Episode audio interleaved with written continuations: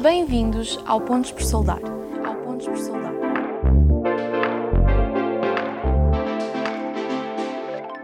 Antes de começarmos, não te esqueças de subscrever o podcast, deixar o teu gosto e partilhar.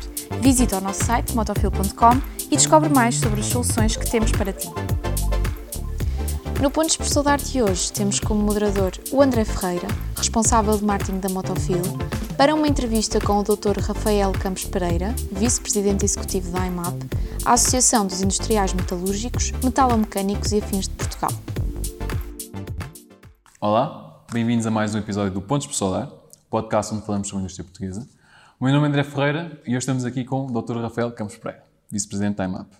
Dr. Rafael, muito bem-vindo ao podcast, obrigado por nos receber aqui na IMAP.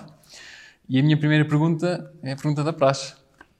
O que é que a IMAP, como é que a IMAP pode ajudar as empresas portuguesas?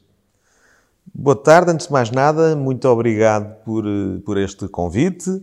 Eh, Tenho muito gosto em participar nesta, neste podcast, neste novo episódio, eh, por todas as razões. É uma empresa associada, eh, a Motofil, eh, que promove este, estes podcasts. É uma empresa que, ainda por cima, é uma empresa referência na- nas tecnologias de produção em Portugal.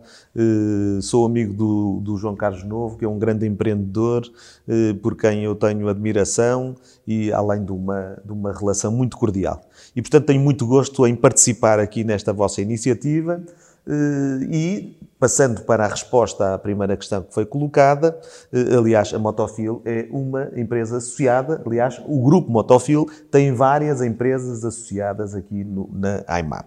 A IMAP é uma associação, digamos que é no âmbito do setor metalúrgico e metalomecânico e provavelmente na indústria transformadora, é a maior associação em Portugal em termos de dimensão em termos de relevância e em termos de atividade. Nós desenvolvemos muitos, muitos, muitas atividades em prol das empresas associadas e em prol, em benefício daquilo que nós chamamos o Metal Portugal o setor metalúrgico e metalomecânico. Eh, celebramos contratos coletivos e, portanto, desenvolvemos uma atividade relevante na contratação coletiva para, eh, para regular as relações entre as empresas e os trabalhadores. Temos aqui um grupo de pessoas muito qualificadas que prestam apoio em diversos domínios, no domínio da legislação laboral, da legislação em geral, da qualidade, do ambiente, da higiene e segurança, da meteorologia, muitas atividades em que eh, desenvolvemos eh, consultadoria diária aos nossos associados. Promovemos ações de internacionalização, eh, missões empresariais, stands coletivos em feiras de referência, missões invertidas, inclusivamente, agora somos eh, a associação que está a liderar a presença portuguesa na Hannover Messe 2022, a maior feira de indústria e tecnologia do mundo, em que Portugal vai ser o país parceiro, portanto, para todos os efeitos, o convidado de honra em 2022, e a ICEP e o governo português pediram à IMAP que liderasse a presença portuguesa. Portanto, isso de facto é uma honra, um orgulho e uma responsabilidade. Mas eh, desenvolvemos muitas outras atividades. Por exemplo, promovemos compra de energia em grupo para que as nossas empresas possam aceder eh, a eletricidade e gás natural em condições eh, privilegiadas no mercado. Privilegiadas eh, em sentido figurado, como é óbvio, eh, com uma excelente relação qualidade-preço. Nós fazemos leilões, digamos assim, para que as nossas empresas possam ter acesso aos melhores preços com a maior qualidade. E há muitas outras áreas em que eh, desenvolvemos iniciativas. Fazemos conferências, eh, seminários sobre temas relevantes com oradores de referência. Eh, desenvolvemos eh, muitas atividades sempre em benefício dos nossos associados. E para além disso, para além de muitas outras, e é impossível agora elencar eh, tudo aquilo que fazemos, mas há duas ou três eh, residuais que eu gostava ainda de dizer. Uma delas é a representação que fazemos do setor naquilo que preocupa as nossas empresas junto de órgãos de soberania, de administração pública, portanto, do governo, do IAPMEI, da ICEP, do Instituto do Emprego, da ANI, etc. Muitas vezes podemos ser os interlocutores que descodificam a linguagem entre o privado e o público. E, portanto, nós tentamos fazer isso com alguma, e acho que conseguimos fazer com alguma competência. Para além disso, há, fazemos aquilo que é o, o lobby, no bom sentido da palavra, eh, para promover do setor. Aliás, nós temos órgãos de comunicação, jornais, revistas, canais no YouTube, no Facebook, no LinkedIn, onde exaltamos os bons exemplos da nossa indústria, onde eh, fazemos questão de referir aquilo que são os problemas e as angústias e as dificuldades da nossa indústria, onde fazemos valer de uma forma assertiva a importância do mais relevante setor da indústria transformadora em Portugal. Assim, de uma forma muito resumida, é isto, mas ficou muito por dizer. Sim, ficou muito por dizer. Mas ficou bastante claro. Aliás, a, imagem que transparece é que há um profundo conhecimento do metal Portugal, do setor metalúrgico e metal mecânico em Portugal. O que sobrepõe também à, à sua própria carreira, que é ilustre noutros, noutros, eh, noutros cargos. Por exemplo, o Dr. Rafael Além de vice-presidente da IMAP, é também vice-presidente eh, da CIP, a Confederação Empresarial de Portugal, administrador do CATIM, do Centro de Apoio Tecnológico à Indústria Metal Mecânica, administrador da Protec, entre muitos outros. A razão de que eu digo isto, e explico para, para quem nos está a ver, é porque isto lhe dá uma perspectiva, dá-lhe um conhecimento abrangente do que se anda a passar na, na indústria portuguesa. E a minha pergunta surge nesse sentido. Como é que caracteriza hoje o setor metal, mecânico, metalúrgico de Portugal, eh, sobretudo à luz da, pandemia e destas novas, eh, desta nova motivação da União Europeia para uma Europa industrialmente autónoma. O setor metalúrgico e metalomecânico em Portugal é claramente o mais relevante da economia portuguesa. Eh, os números das exportações do nosso setor são incontornáveis e é, é indesmentível que ilustram o que eu acabei de dizer. O único setor que concorre connosco em dimensão, infelizmente não podemos dizer que agora concorra por causa da, da pandemia, era o turismo. Era o único que tinha números próximos dos nossos. Nós, em 2019, o setor metalúrgico e metalomecânico, no seu conjunto, eh, exportou 19,6 mil milhões de euros. Foi um crescimento extraordinário nos últimos 10 anos, porque passámos de cerca de 8 mil milhões de euros para 19,6 mil milhões de euros em 10 anos. Mesmo com a crise profunda que aconteceu em 2020 por causa da pandemia e das restrições causadas pelas medidas do governo, nós em 2020 conseguimos exportar mais de 17 mil milhões de euros. Eh, e, e, e devo dizer que estou muito esperançado eh, que este ano consigamos recuperar para números muito próximos dos que exportámos em 2019. E, portanto, este é o setor mais estruturante da economia portuguesa. É um setor que representa 18% eh, do PIB português e uma terça parte das exportações da indústria transformadora. E este setor foi o setor responsável pela resistência do país na crise anterior, durante o período da Troika e em 2020 foi também aquele, sem quaisquer dúvidas, que mais resistiu aos efeitos da pandemia. E, portanto, eu devo dizer que estamos eh, orgulhosos pelo nosso trabalho. Repare que em 2020, janeiro, janeiro de 2020, o setor empregava cerca de 250 mil pessoas, o que é muito significativo. Em janeiro de 2021, apesar de todo o sofrimento porque passámos durante o ano, dos constrangimentos e das perturbações que foram causadas à nossa atividade, nós tínhamos o mesmo número de trabalhadores, 250 mil.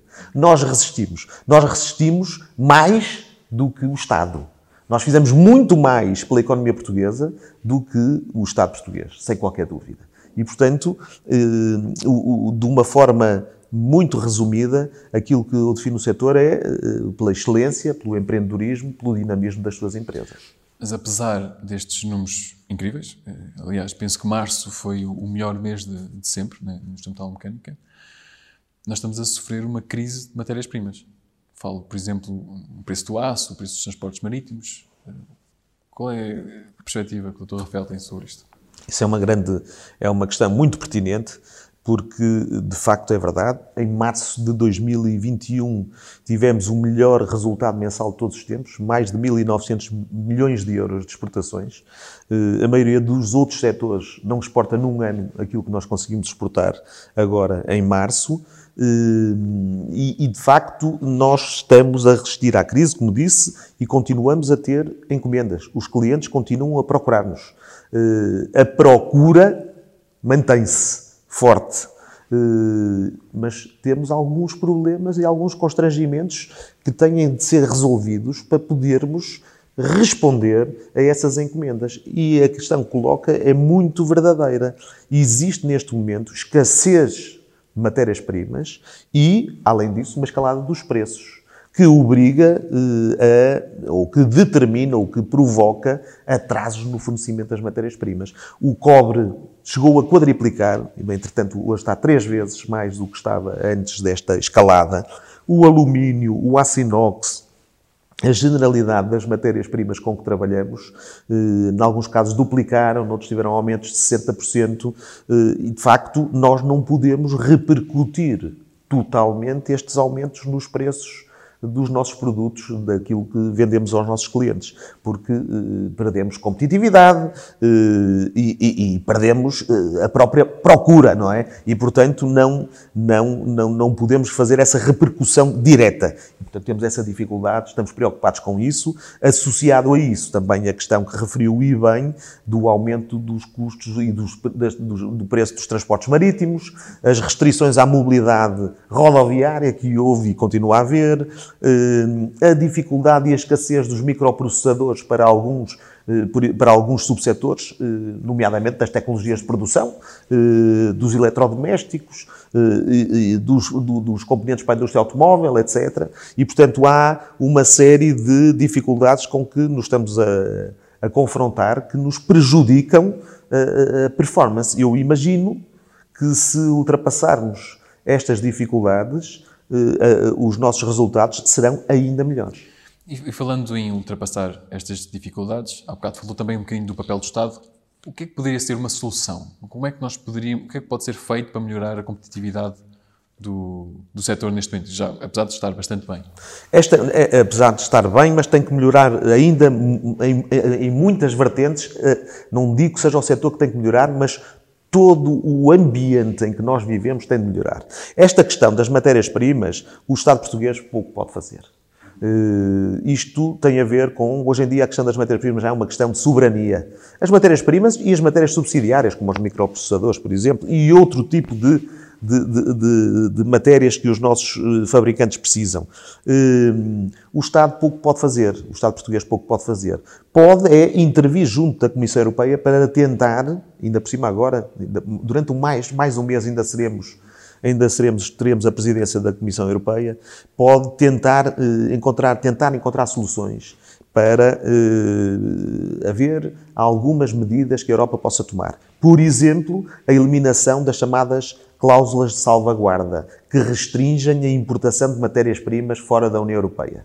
Mas há outras questões que estão a provocar este aumento. Uma delas é o facto de os investidores estarem a comprar em bolsa estas commodities. E, portanto, eh, aí o mercado está a funcionar e pouco, pouco poderemos fazer. Eh, mas temos, apesar de tudo, que controlar aquilo que é possível. Eh, nós também sabemos que há países, como eu disse, isto também tem às vezes a ver com uma questão de soberania, há países que poderão eventualmente estar a aproveitar-se desta situação, porque houve fabricantes noutros países noutros que não na Europa, que fizeram estocagem de matérias-primas e que agora estão eh, também a provocar alguma escassez. Agora, quando isto tem a ver com algumas das perguntas que fez, eh, a questão da, da autonomia eh, estratégica europeia e do processo de reindustrialização. Nós só podemos ser autónomos, do ponto de vista industrial, se tivermos mais controle sobre as matérias-primas. Eh, e, portanto, há alguns setores em que é decisivo que a Europa eh, cumpra aquilo que ela própria se comprometeu a fazer. E até antes da pandemia. Já antes da pandemia, andávamos a ouvir o discurso por parte da Comissão Europeia e por parte das instituições europeias em geral que tínhamos de ser mais autónomos do ponto de vista de toda a cadeia de valor nomeadamente na questão das matérias-primas. Isso é relevantíssimo. Há setores que são estratégicos para a economia, nomeadamente a fabricação de máquinas, Exatamente. ou que é estruturante para toda a economia. Não há nenhuma economia desenvolvida que não tenha uh, tecnologias, de tecnologias de produção próprias, uh, como também é importante a produção de veículos automóveis, como também é importante, passando para um setor que tem pouco a ver connosco, uh, de medicamentos. E nós percebemos que não temos matérias-primas indispensáveis para a produção, as tecnologias de produção eh, para os veículos automóveis e ainda mais para medicamentos. E, portanto, nós, esses são alguns setores onde a Europa tem que ter uma política industrial de médio e longo prazo. E temos de produzir na Europa mais matérias-primas. Eu sei que às vezes este discurso não é muito popular do ponto de vista ambiental, porque às vezes ainda se pensa que matérias-primas têm a ver com. Sim, desflorestação, e poluição, assim. etc. Não é verdade. Hoje em dia, as matérias-primas, não estamos a falar, não estamos a, nós, entretanto, evoluímos muitas décadas desde o, desde o tempo em que o carvão parecia sujar tudo, não é? Sim. Eh, hoje em dia, não é verdade. Nós precisamos, é, urgentemente, de controlar minimamente aquilo que é a produção industrial.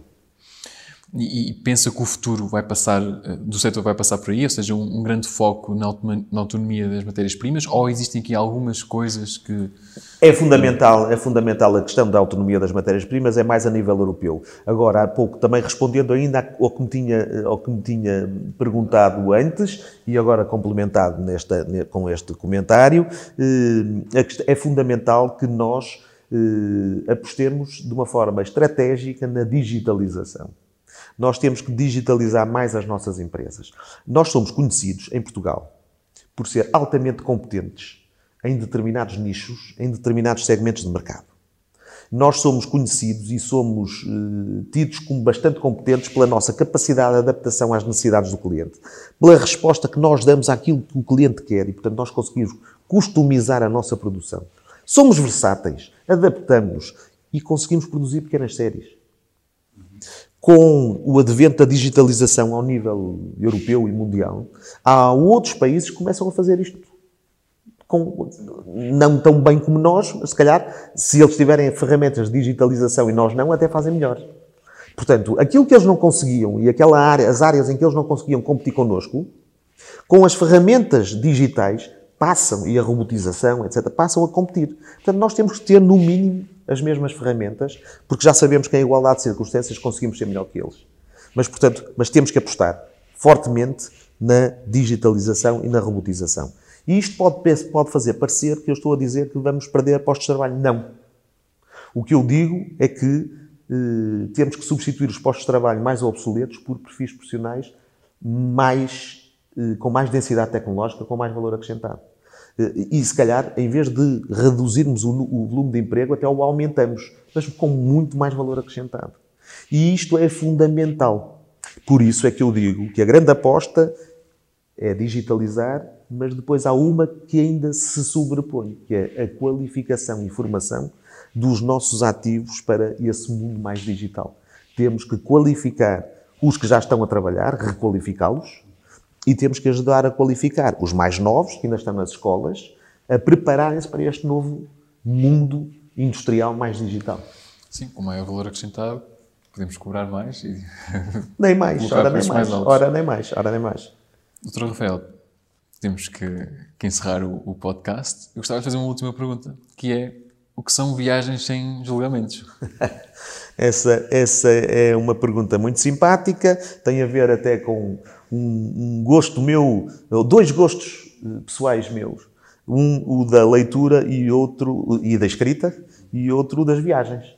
Uh, ao longo dos anos tenho feito muitas viagens, uh, muitas uh, de lazer e pessoais, algumas outras também de profissionais, e comecei a escrever crónicas de viagens.